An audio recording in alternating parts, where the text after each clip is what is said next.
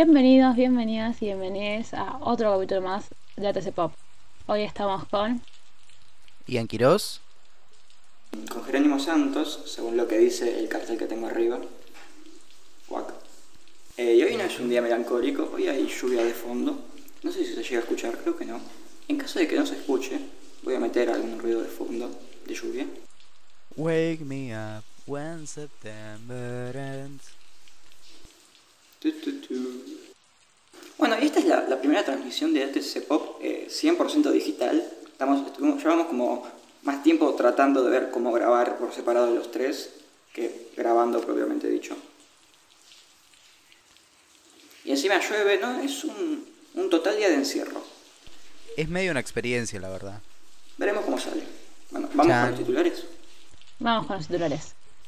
Vamos. Bueno, Ah, no, pará, porque no, no me salió lo. No dije lo de siempre. Y hoy, cual sol que sale por el alba, llega como siempre, puntualmente, la nueva edición de, de ATC Pop.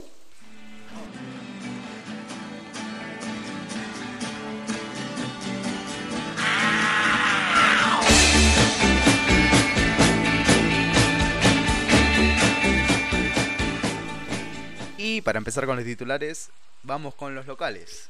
Guardavidas, el proyecto para municipalizar el servicio llegó al Consejo Deliberante. Recuperaron 35 piezas más del predio donde hallaron la escultura sirena. Bonifati, es el momento de la mayor crisis del transporte público en toda su historia. Denuncian que Montenegro invirtió solo 5 pesos por vecino en salud. En los titulares nacionales, en palabra de los Beach Boys y My Room, ley de pandemia, ganancias, devolución del impuesto a los asalariados en cinco cuotas, María Eugenia Vidal se anota en la carrera presidencial. La cuestión de Marruecos y España y las promesas del G7. Así que bueno, arrancando con las noticias, vamos con los locales. Y como primer plato tenemos que el proyecto para municipalizar el servicio habría llegado al Consejo Deliberante. La ordenanza que busca unificar el servicio para que pase a defender exclusivamente del municipio bajo el nombre del Cuerpo Municipal de Seguridad en Playas.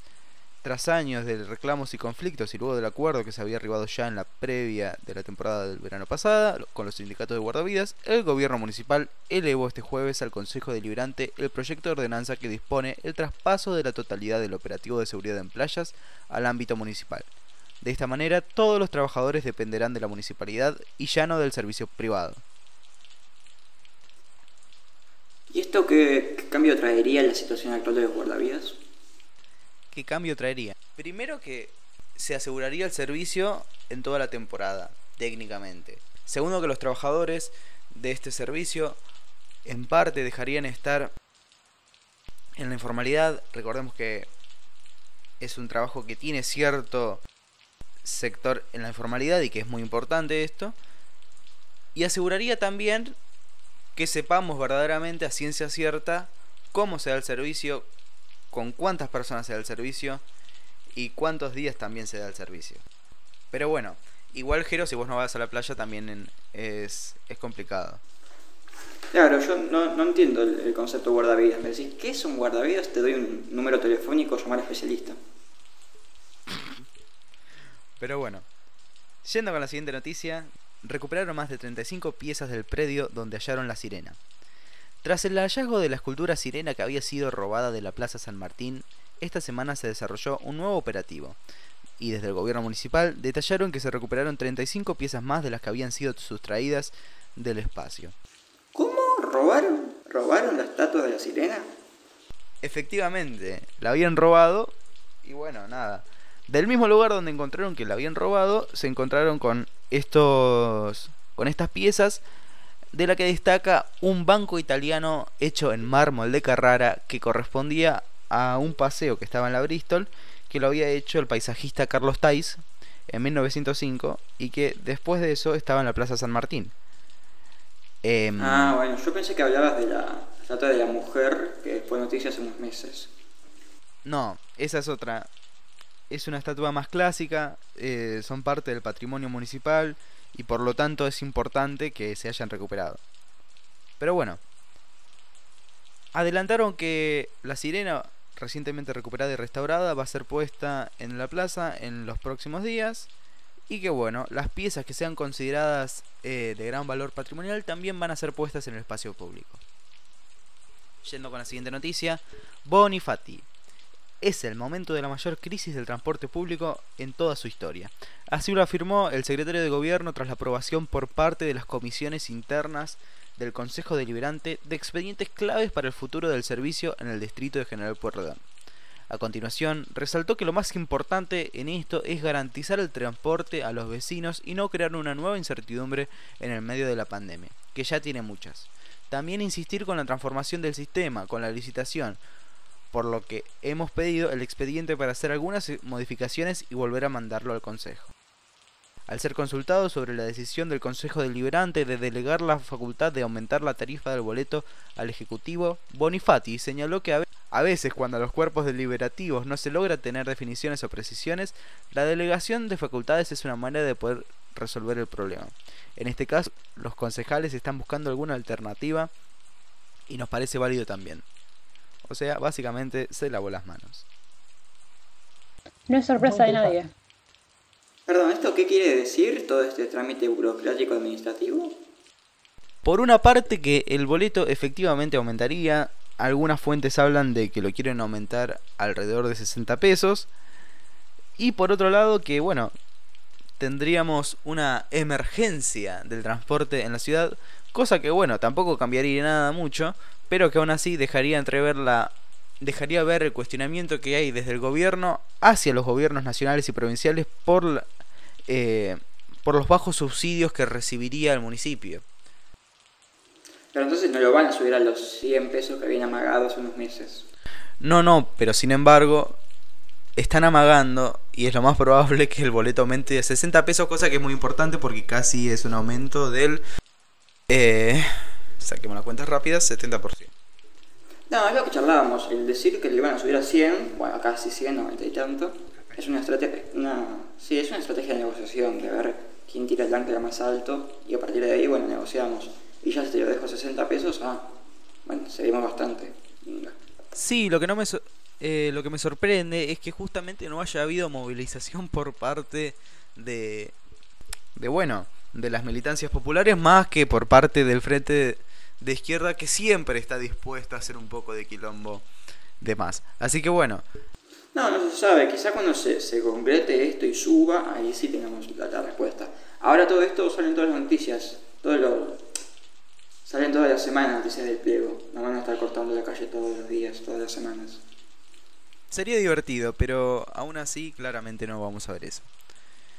Bueno, para terminar con la última noticia que tenemos, Denuncian que Montenegro invirtió solo 5 pesos por vecino en salud. Lo señaló la concejala Marina Santoro en el marco de rendición de cuentas 2020 de la Secretaría de Salud del municipio. Es increíble que se invirtiera tan poco dinero en salud durante una emergencia, afirmó. En este sentido, la concejala cuestionó el mínimo dinero que se ejecutó desde la comuna, nos encontramos, por ejemplo, con vecinos y vecinas que tuvieron que ir a pagar un hisopado en un laboratorio privado porque no encontraron suficientes espacios municipales para que pudieran acceder a esta práctica. A pesar de que Bernabé y Montenegro se, comprometieron a abrir varios centros COVID y realizar hisopados de, de forma gratuita.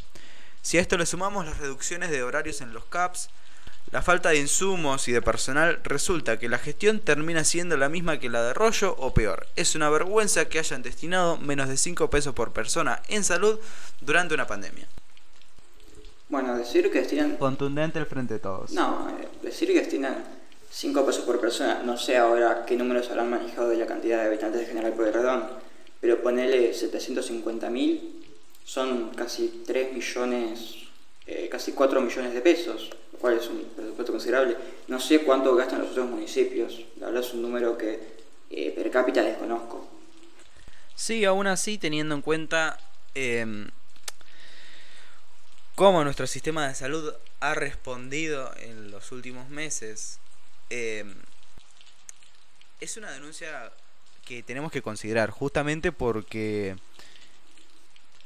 se ha visto que nada, la salud en verdad estaba en declive y esta pandemia lo ha dejado en evidencia. en realidad es el que quería verlo ya lo veía, pero en realidad, pero ahora todo el mundo lo puede ver y todo el mundo lo está viendo justamente.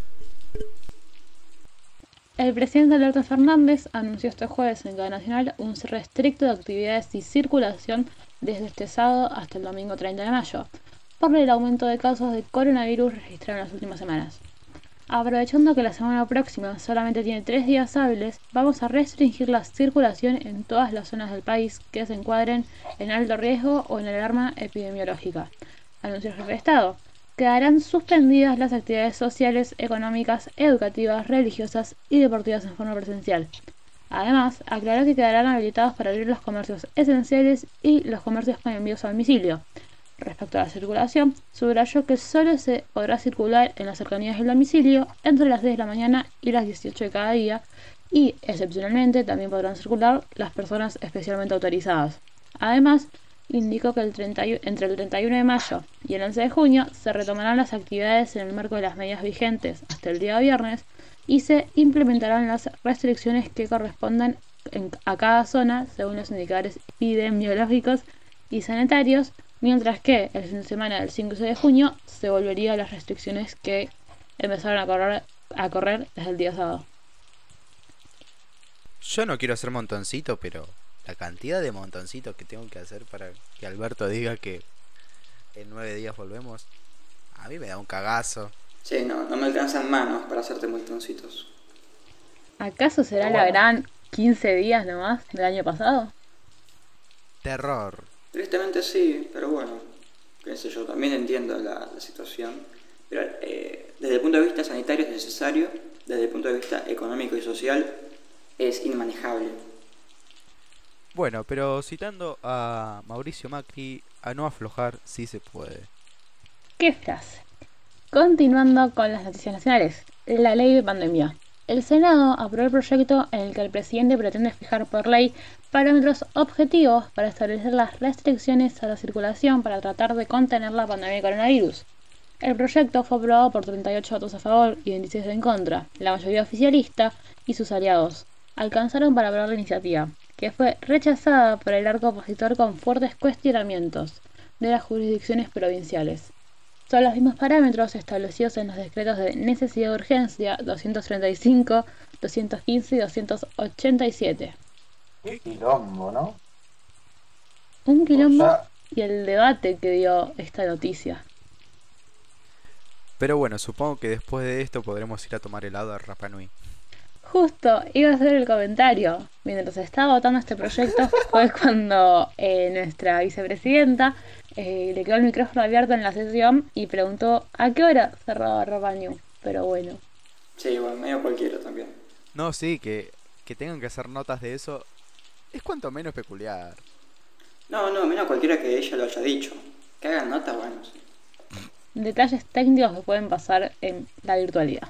Por lo menos no estaba chupando una teta o, claro, River. Cosas un poquito más dignas, si se quiere.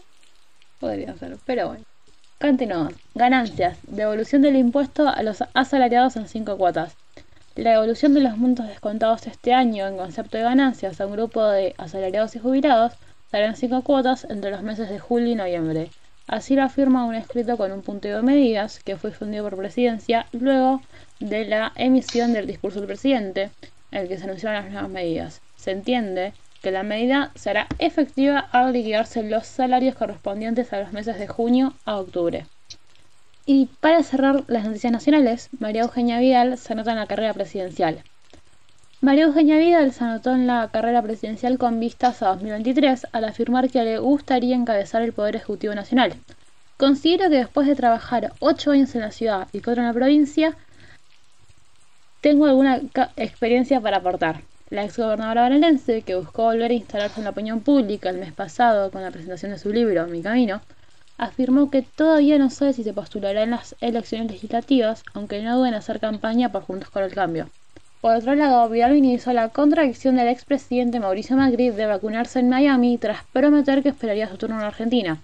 No está mal que alguien vaya al exterior por trabajo y se vacune, dijo y admitió que analiza hacerlo. La proyección de Vidal como postulante a la presidencia surgió de su propia voz cuando, al ser consultada respecto de si prefería a Macri o al jefe de gobierno porteño Larreta, como candidato, respondió con la pregunta, ¿y Vidal? Si no me voto a mí misma, es un papelón. A mí me gustaría algún día tener la oportunidad, pero no tengo desesperación por ningún cargo. Buah, para. Esta señora, si tiene 8 años de experiencia en la ciudad y 4 en la provincia, y bueno, ¿qué decir? Un mono puede mane- manejar bien la ciudad, eso sabido, por el colocador de por el colocador de baldosas en jefe, que es Horacio Rodríguez Larreta, y por Mauricio Macri. Que bueno, después subieron al gobierno y hicieron desastres, ¿no? Y antes de cerrar la sección nacionales, nos queda la noticia de el gobierno afirmó que algunos exportadores de carne le robaron dólares al país.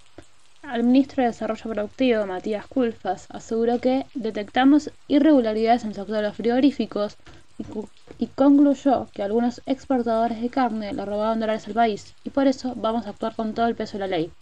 El funcionario se refirió además al encuentro mantenido con integrantes del Consejo Industrial Argentino con el fin de buscar una salida a la suspensión de exportaciones de carnes. Tuvimos una reunión muy buena, afirmó y reitero que es una medida conjuntura- que intenta ordenar el sector de la carne. Si encontramos una solución, serán menos de 30 días de cerrar la exportación. No se va a ordenar un carajo. Claramente no es muy poco tiempo, va a tardar más tiempo.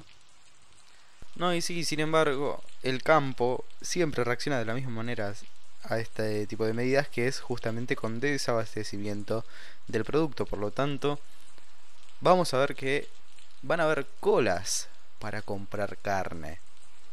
Más que justamente...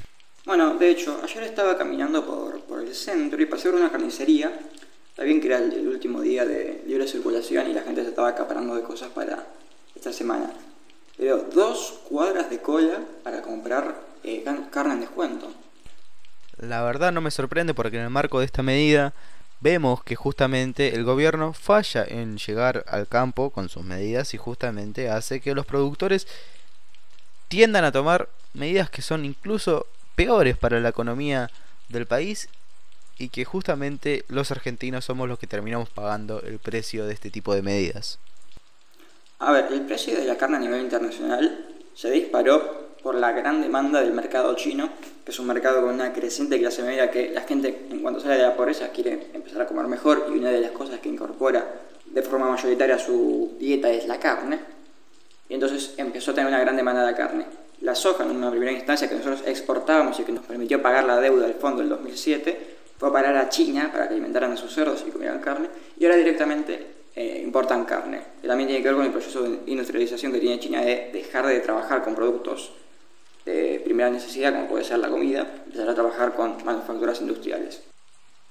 Y ahora pasa ese mismo momento que pasó con la soja con la carne, y por lo tanto productores de carne en la Argentina dicen, bueno, si afuera China me lo paga tanto, que acá adentro me lo paguen a tanto, para, para que me sea rentable vendérselo. Después, en parte tienen razón, no voy a decir que no, pero la, la medida del gobierno es pésima, porque no va a detener el aumento de los precios de la carne por esa medida.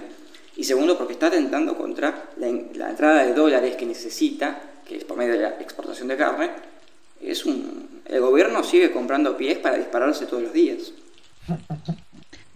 Es que sí, la medida fue muy ineficiente, pero tiene, tipo, tiene su punto, pero está muy mal hecha la medida. No es la medida que se debería haber tomado.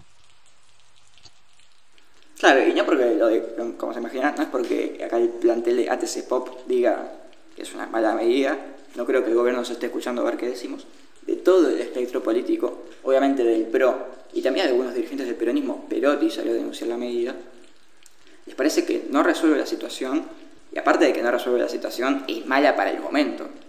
Definitivamente, no es momento de hacer esto. Y menos si se venía pensando hacer un cierre casi total, como se hizo. Sí, al gobierno no, no, le, le faltaría como un teléfono para hablar con el campo, ¿no?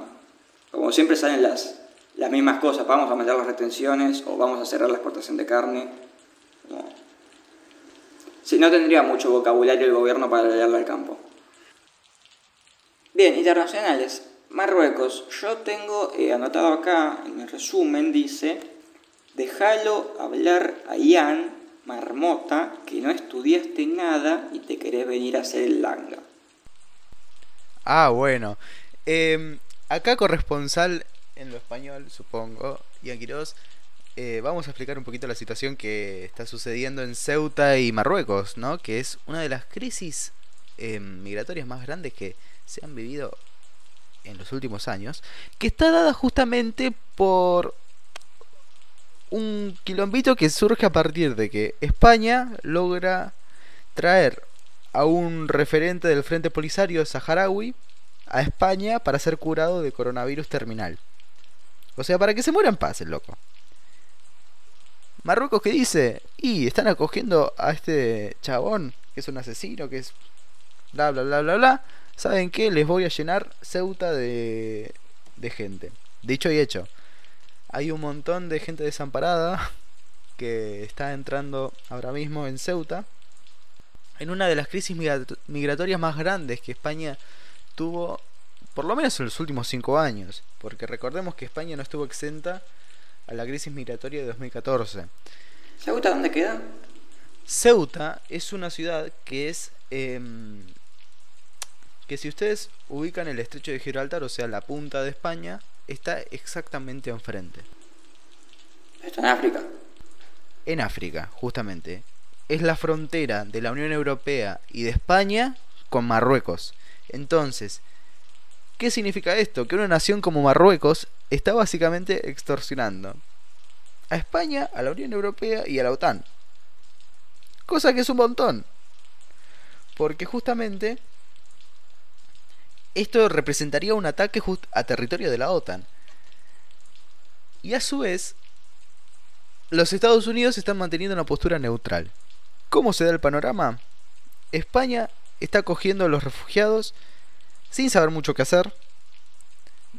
Hay partidos de ultraderecha como Vox que básicamente están diciendo que esto es culpa del gobierno, cuando el, el gobierno marroquí admitió públicamente que son ellos los que están mandando a esta gente. Pero ¿cómo es? Tipo, el gobierno marroquí tiene un stock de personas que, están paradas ahí que dicen, anda a hacerte refugiado a España.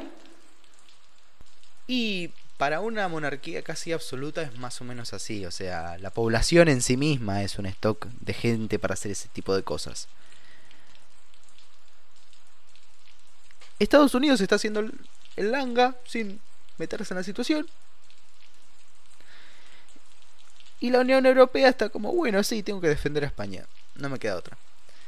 Así que el panorama se ve bastante complejo y lo que vemos es, por una parte, la responsabilidad española en el, en el Sáhara Occidental, después de que básicamente abandonó ese territorio, y cómo se ve reflejada en el día de hoy, en este momento que no es el mejor momento para que se vea reflejada, cómo Marruecos responde a eso, y cómo la OTAN también responde a eso, y puntualmente el aliado mayoritario de esa organización que es Estados Unidos.